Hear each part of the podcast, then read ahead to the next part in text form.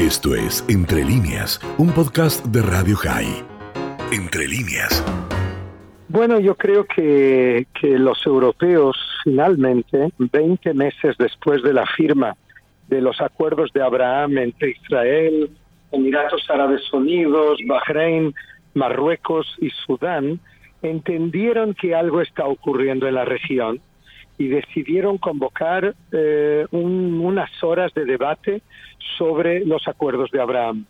Y dentro de este marco me invitaron para hablar en el Senado francés frente a los senadores sobre lo que esto supone, cómo ocurrió sin que los parte de Occidente se diese cuenta y dónde nos puede llevar todo esto. O sea, cuál es el proceso, cuáles son los cambios de paradigma que están ocurriendo en este momento, a pesar de que hay siempre, como sabemos infelizmente, recordatorios de que los malos de la película aún están alrededor de nosotros y nos lo recuerdan y ahora están más desesperados que nunca viendo estos avances entre Israel y parte del mundo árabe. Entonces fue, la verdad, muy interesante, eh, además de dirigir un panel sobre una sesión especial eh, con gente de todo Medio Oriente sobre eh, el tema este, eh, di una conferencia en la que conté de dónde venimos y hacia dónde vamos. ¿Y hacia dónde vamos? ¿De dónde venimos? Más o menos sabemos, Enrique, pero ¿cuál es la perspectiva? Y como decía, los malos de la película nerviosos que tratan de cambiar ese rumbo. ¿Cuál es el camino y qué está pasando? Por ejemplo, veía ayer domingo la visita del presidente Assad a Irán y también hay que tenerlo en la perspectiva. ¿Cómo estamos?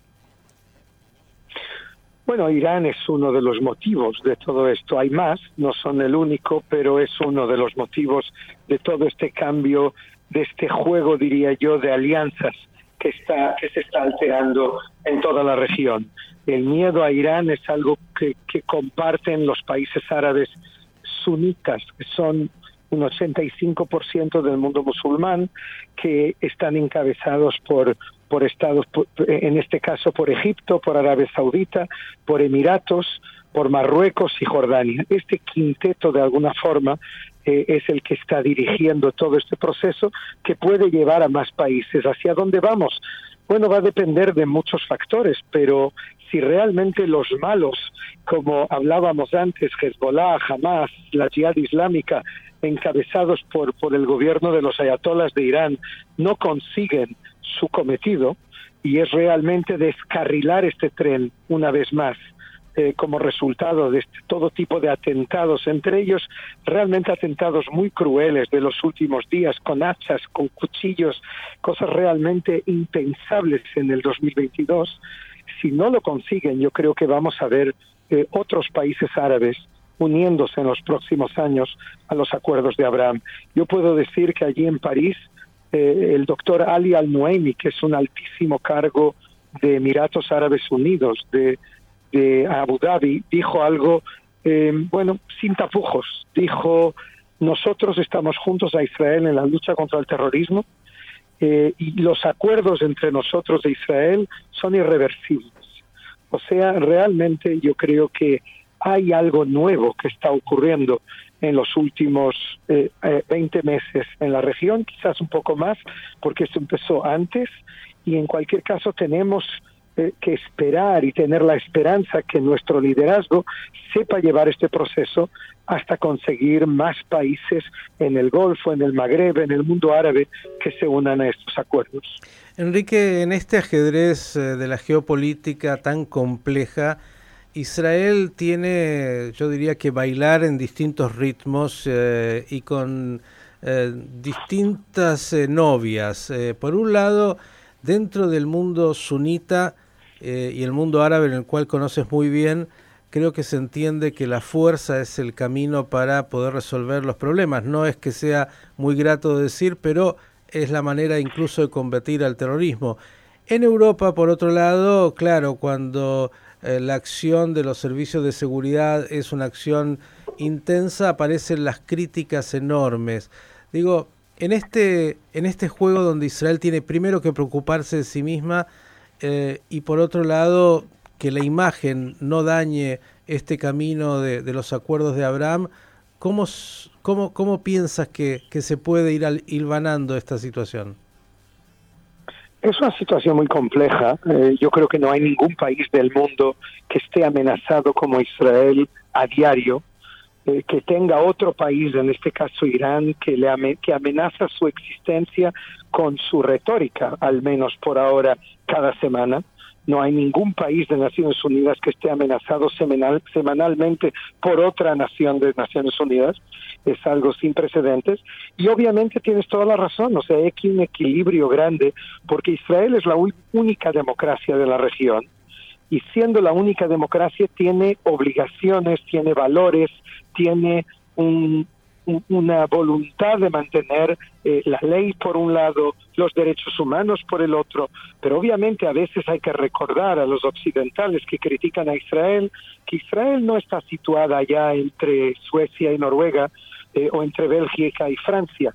Eh, este es un barrio diferente en el que hay gente que puede pegar en una hacha y empezar a matar judíos con cuchillos y como hicieron otro día en, en Elad, en una ciudad de, de carácter ultraortodoxo, dos chicos de 19 y 20 años que trabajaban allí además, dos palestinos, simplemente, y obviamente cuando tienes vecinos así, no puedes actuar como un sueco.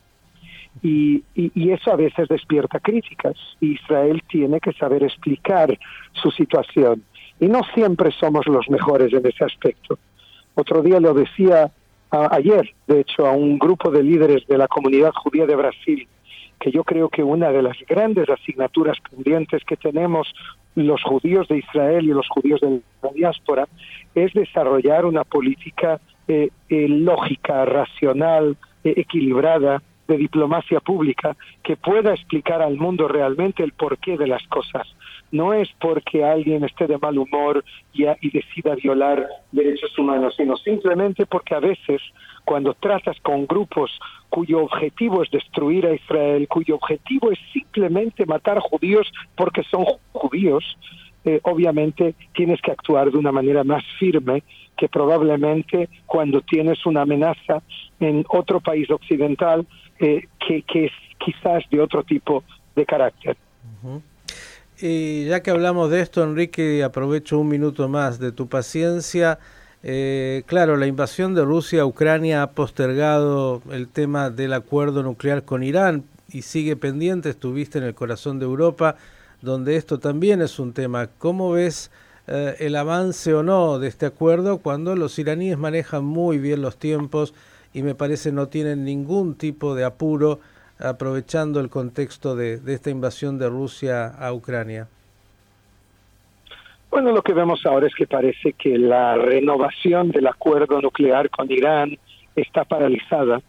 Eh, en realidad, en este momento no se habla de ello como una opción para un futuro cercano.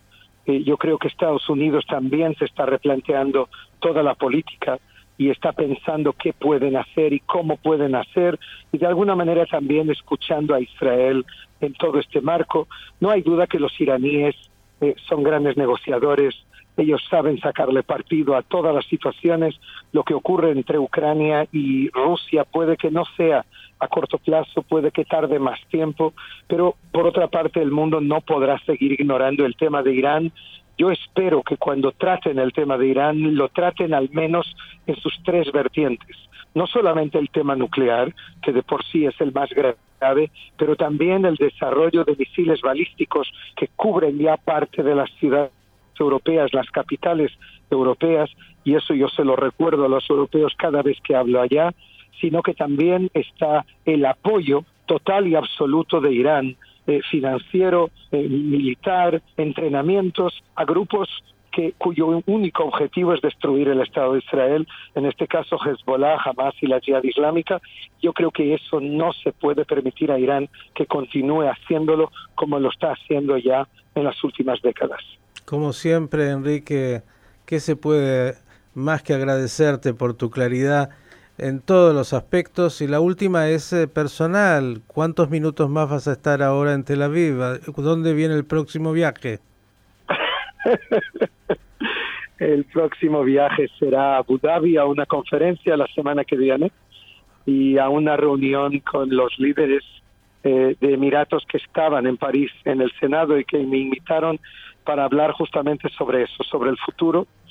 Y, y, luego estaré, eh, que esto puede ser interesante, en la, la segunda semana de junio en Sao Paulo y en Río de Janeiro para presentar mi autobiografía que se llama Hablando con el enemigo, que va a salir primero en Brasil, luego en España, luego en Portugal y que espero que en algún momento llegue también a la Argentina. Esto fue Entre líneas, un podcast de Radio High. Puedes seguir escuchando y compartiendo nuestro contenido en Spotify, nuestro portal radiohigh.com y nuestras redes sociales. Hasta la próxima.